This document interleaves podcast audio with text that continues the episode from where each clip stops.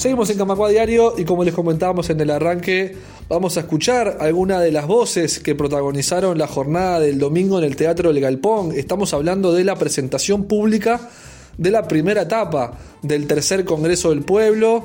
Allí la introducción a la actividad la hizo el presidente del PIT-CNT, Marcelo Audala, con un discurso donde habló de diferentes temas y que está completo en el canal de YouTube del PIT para quien lo quiera ver y escuchar. Nosotros en el programa de hoy vamos a compartirles un fragmento de lo que dijo Abdala en un, sobre el final de su oratoria, donde desglosó algunos de los puntos que para el pit y para todo el movimiento social y popular que está nucleado en este Congreso del Pueblo, son algunas de las características que debería tener el país del futuro al cual deberíamos caminar un Uruguay productivo, de oportunidades y con mucho más distribución de la riqueza. Vamos a escuchar lo que decía Marcelo Bodal. Matriz productiva diversificada, compras públicas, cadenas productivas, inserción internacional diferente, intensa en América Latina, inversión del Estado, investigación científico-técnica, transformación tecnológica pero pensada para los más, distribución de la riqueza. Por último, todo eso construido con la profundidad democrática que implica un pueblo organizado, consciente, protagonista, militante, participando y en lucha, empujando las transformaciones. Obviamente que una cosa es señalar estas generalidades y otra cosa es abrirle paso al programa que simultáneamente implica la transformación de la relación de las fuerzas sociales y políticas, porque el programa no es un papel escrito, es un objetivo, es una visión, es la construcción de una relación de fuerzas para que el mismo se haga real, se haga posible y se haga necesario. Pero en este asunto, con toda la responsabilidad de patear el tablero, de dar vuelta a la taba, como decía el hermoso baile que nuestro grupo de danza hacía al principio, poner arriba de la mesa, además de lo racional, lo técnico, la rigurosidad de nuestra elaboración. Dos cuestiones que están por encima y que tienen que ver con una dimensión ética de nuestra lucha.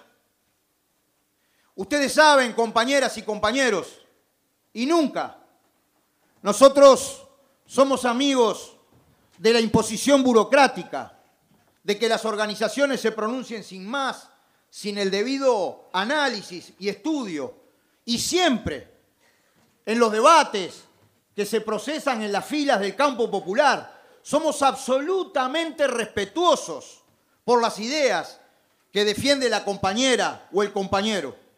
Ustedes saben que recientemente nuestro PICNT ha resuelto ir a un plebiscito en defensa de los derechos de la gente en materia de la seguridad social. Y aparecieron enseguida algunos debates no me extraña, a mí en lo más mínimo, que se escandalice el señor Saldain o que se escandalice la Cámara Patronal de las organizaciones de la SAFAP, esto es, el capital financiero que mete su bombilla en los ahorros forzosos a los trabajadores y se queda con una parte del león del Producto Bruto Interno y de los ingresos de los trabajadores. Pero yo reflexionaba, más allá de los problemas técnicos y los procesos, que hay que estudiarlos con mucha rigurosidad, ¿Y cuál es el problema de lo que ha resuelto el movimiento obrero? Que un jubilado gane el salario mínimo nacional, que eso ayude además a superar la infantilización de la pobreza, las dificultades de los gurises que la están pasando terrible en los asentamientos y que son parte de los sectores populares. Pero si ese es el problema, yo me pregunto más atrás las cosas. Compañeras, compañeros, ¿Qué país queremos? ¿Qué sociedad queremos construir? ¿Qué tipo de sociedad queremos construir si no es aquella de tender una mano al más desposeído, de plantearse expresamente eliminar la pobreza en nuestro país, de plantearse explícitamente eliminar los asentamientos, de generar políticas activas y explícitas para que el trabajo no sea tripalium y un sufrimiento, sino el trabajo de calidad, con negociación colectiva, con conquista, con salario. ¿Cuál es el problema de vincular el ingreso de la generación que trabajó toda la vida a una cosa que tampoco alcanza para vivir, pero que es una señal contundente, el salario mínimo nacional. ¿Cuál es el problema de erradicar el capital financiero de un universo que es para contrapesar los problemas de desigualdad que genera esta sociedad, como son las AFAP? ¿Cuál es el problema de luchar por la vida? De que no suceda, como me decía un obrero de la química, turco, acá nos jubilamos y enseguida la quedamos por las condiciones penosas en que trabajamos. ¿Cuál es el problema de luchar por la reducción de la jornada de trabajo sin reducción del salario y luchar por la vida, porque los años de la gente sean de disfrute, de familia, de atender a los nietos, de estudiar, de hacer cosas que le gusten a la gente? ¿Cuál es el problema? ¿Qué sociedad queremos? Esto, que es ético y que está por encima se tiene que convertir en un vector real de las luchas de todo el campo popular. Y esto, compañeras y compañeras, no es un cierre. Esto no es el ámbito de síntesis del proceso de elaboración. Esto es lo que dijimos. La presentación de la primera etapa de nuestro Congreso del Pueblo en el cual efectivamente han trabajado las comisiones y que aspiramos a lo largo y a lo ancho del país como ya tuvimos en todos los departamentos de nuestra República, no solamente por parte de nuestras organizaciones del campo popular, sino que de la gente de a pie, de los barrios, que se despliegue como un proceso de elaboración de ideas programáticas hacia una sociedad distinta, porque para que hayan cambios, el asunto no alcanza con gestionar, y mucho menos si es en una institucionalidad que no está construida para empujar las transformaciones, sino con una sociedad civil viva, reunida, democrática, pujante, actuando y luchando por esa perspectiva. Así pasaba un fragmento de la oratoria de Marcela Bodala en el tercer Congreso del Pueblo, el domingo pasado en el Teatro del Galpón. Para continuar con esta cobertura de esa actividad, vamos a escuchar la declaración final que fue leída por el actor Pepe Vázquez en un acto realmente muy emotivo para todos los presentes. Allí Pepe Vázquez dio lectura a esta declaración final que puso punto final a una primera etapa del tercer Congreso del Pueblo que continuará nucleando a trabajadores, trabajadoras y pueblo en general, pueblo organizado, en busca de un país más productivo, un país más igualitario y un país con más oportunidades para todos y todas los que habitan en él. Vamos a escuchar lo que decía el cierre del Congreso del Pueblo Pepe Vázquez. Hoy 10 de septiembre nos convocamos en esta instancia del proceso hacia el tercer Congreso del Pueblo para socializar el avance de los lineamientos y propuestas que hemos elaborado entre movimientos sociales comprometidos con la justicia social, los derechos humanos y con una larga trayectoria bregando contra toda forma de explotación y desigualdad. Este camino se inició en 1965 cuando el primer Congreso del Pueblo tuvo entre sus resultados la fundación de la CNT para la defensa de los derechos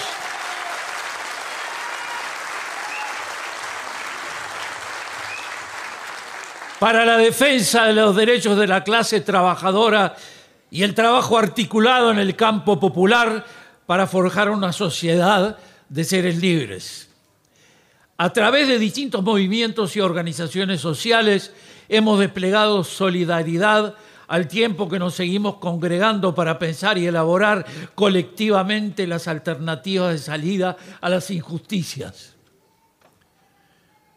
En, 2008 hubo un segundo congreso que convocó también a todas las fuerzas sociales para construir colectivamente esa sociedad, ese país y ese otro mundo posible. Pero en este contexto que enfrentamos es imperativo renovar los esfuerzos porque aún queda mucho por andar hasta que los más infelices sean los más privilegiados como la única forma de alcanzar la pública felicidad al decir de José Artigas,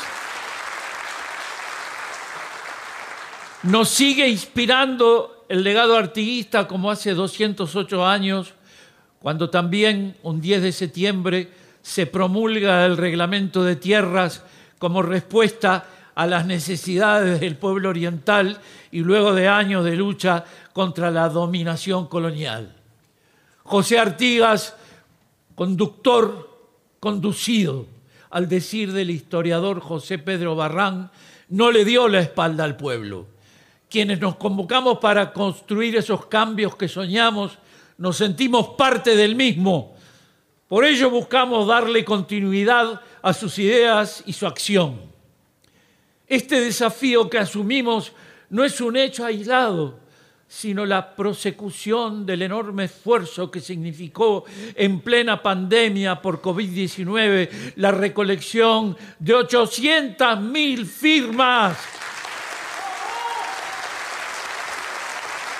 800.000 firmas. 800.000 firmas para lograr el referéndum contra 135 artículos de la ley de urgente consideración y sus retrocesos así como sostener la fuerza de la intersocial en defensa de la democracia contra los embates de la corrupción, la violencia y la política de restricción y privatización de la actual administración de gobierno que impacta negativamente sobre las amplias mayorías.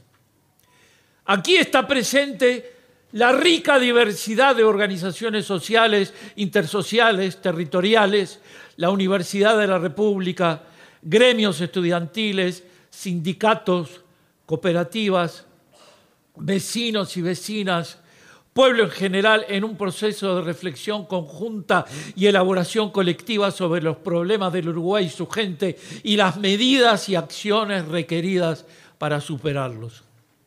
Se trata de un paso en el largo camino y largo trabajo de consolidar una unidad estratégica y programática que permita avanzar en la elaboración de un necesario programa nacional de transformaciones para la construcción del Uruguay del futuro.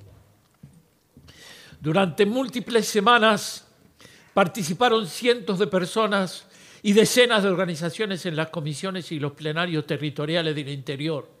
Se recibieron y debatieron cuantiosos aportes elaborados previamente por organizaciones sociales, se conformaron subcomisiones de trabajo para abordar de forma más detallada aspectos específicos. Se organizaron charlas y talleres de intercambio. Se consultó a especialistas nacionales e internacionales y se recibieron preocupaciones y propuestas de vecinos y vecinas de diferentes puntos del país. Tráeme un poquito de agua.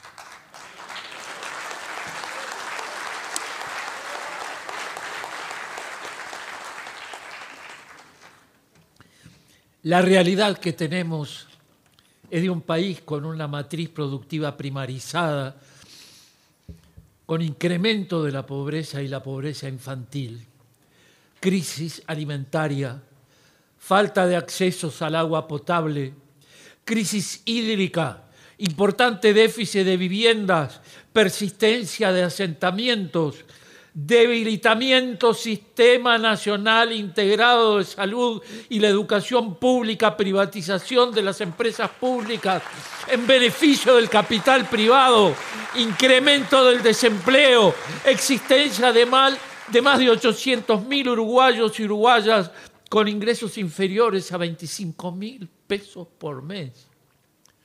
25 mil pesos por mes recorte presupuestal a las políticas sociales, persecución sindical y criminalización de la movilización social. La punitividad ha ido en aumento y se, incrementó el número de personas con privación de libertad recluidas de forma inhumana. La violencia y la inseguridad avanzan en los barrios de los distintos rincones del territorio se manifiesta en los hogares y atraviesa todos los vínculos interpersonales. El narcotráfico y la corrupción ganan terreno. Se aprobó una reforma de la seguridad social altamente perjudicial para quienes viven de su trabajo, la estructura impositiva sigue siendo altamente desigual y no pagan más quienes más tienen, sino todo lo contrario. Seguimos padeciendo las desigualdades de clase agudizadas por la discriminación de género, etaria, étnico-racial, por orientación sexual y las diversas identidades de género, por situación de discapacidad, inmigración o lugar del país donde se habite. La degradación del medio ambiente no para y la biodiversidad, nuestro bien más preciado, está en riesgo. Hemos llegado a esta instancia con un conjunto de diagnósticos y propuestas inacabadas y en construcción que contienen medidas de corto, mediano y largo plazo para enfrentar los problemas estructurales de la desigualdad y avanzar en su transformación. Una tarea que requerirá el esfuerzo de atender cada dimensión de la desigualdad para llegar a la síntesis de un proceso interseccional colectivo para el país inclusivo, justo y democrático que queremos, porque se trata de sumar los esfuerzos, de respaldarnos en cada frente de conflicto, de impedir retrocesos y de lograr que cada persona se sienta parte involucrada en la construcción de las transformaciones que estamos impulsando. Para lograrlo, seguiremos trabajando en las comisiones temáticas. Haremos esta misma presentación en forma regionalizada. Se promoverá el trabajo de más intersociales territoriales, abarcando más lugares del país y nucleando cada vez a más organizaciones sociales. Gracias al Teatro El Galpón Gracias al galpón.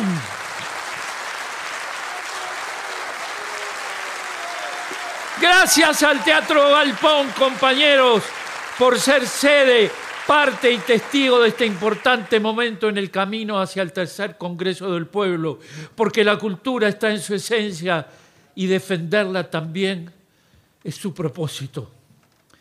Todo nuestro apoyo a nuestro teatro independiente que está bajo ataque y en riesgo por las políticas de recorte y restricciones de políticas gubernamentales que ponen en jaque su continuidad.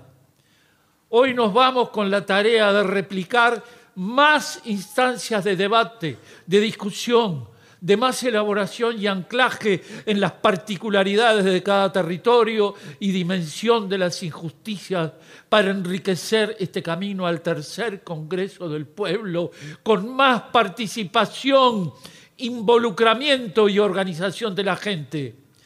Convocamos a todas y todos los y las compatriotas a sumarse activamente al desafío de construir un Uruguay donde seamos libres e iguales plenamente. La causa de los pueblos no admite la menor demora. Camacua Diario. Un resumen informativo para terminar el día.